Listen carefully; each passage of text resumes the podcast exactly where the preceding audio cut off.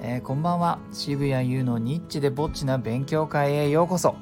えー、この番組はですねタイトル通りとてもニッチなことを一人ぼっちで勉強している僕がそれをただただ、えー、伝える。それだけでございます。まあね将来的にはねいろいろ宣伝とか織り込んでいくのかもしれないですけども今のところ自分がこんなに勉強しているのにアウトプットする場所がねえな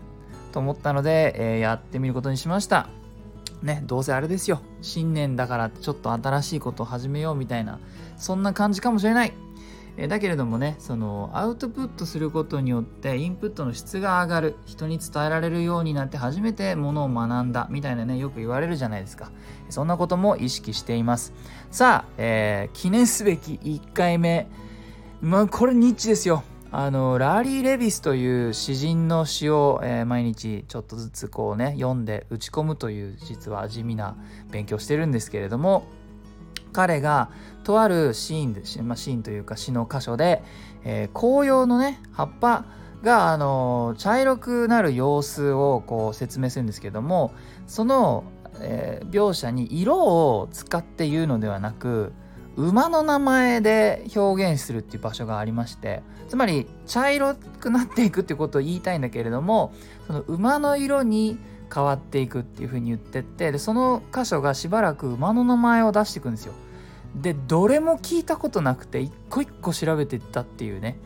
で全部調べた全部ちゃんと見事に馬でなんか微妙にこう色が茶色の感じが違っていってね、えー、最後は白いあの馬の名前が出てきて、まあ、なぜかっていうと冬になって、えその景色がねもう紅葉じゃなくて雪に覆われていくからってことで最後は白い馬が出てくるんですけども、まあ、とっても綺麗なやり方だなと思いました。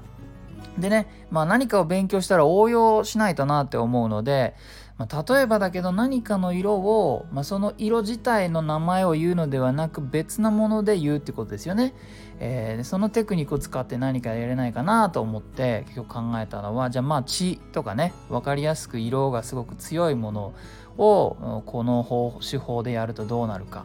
だから血の色を例えば、えー、それいちごの色だったっていうとその血の感覚が少し消えてなんだか なんだか美味しそうじゃないけれども、えー、そんな雰囲気がついてくるしもしかしたら女性の血なのかなみたいな雰囲気にも少しなりますよね。あとねまあ唐辛子も赤いからこの誰々さんの血が唐辛子の色だったっていうと何かその人は気性の激しい人なのかね情熱的な人なのかとかそんなイメージになるかなみたいなことを思いました。えー、そんなねニッチなことを、えー、勉強しています、えー、これからもこんな感じでちょっとずつなんかバスを待ってる間とか最寄り駅に歩いている間とか頼んだコーヒーを待っている間とかにちょこっと聞けるようなことを、え合間合間に発信していこうと思います、えよかったらですね、ツイッターやってる方は、ハッシュタグ日ぼちでリツイートしてくれると嬉しいです。どうも、渋谷優でした。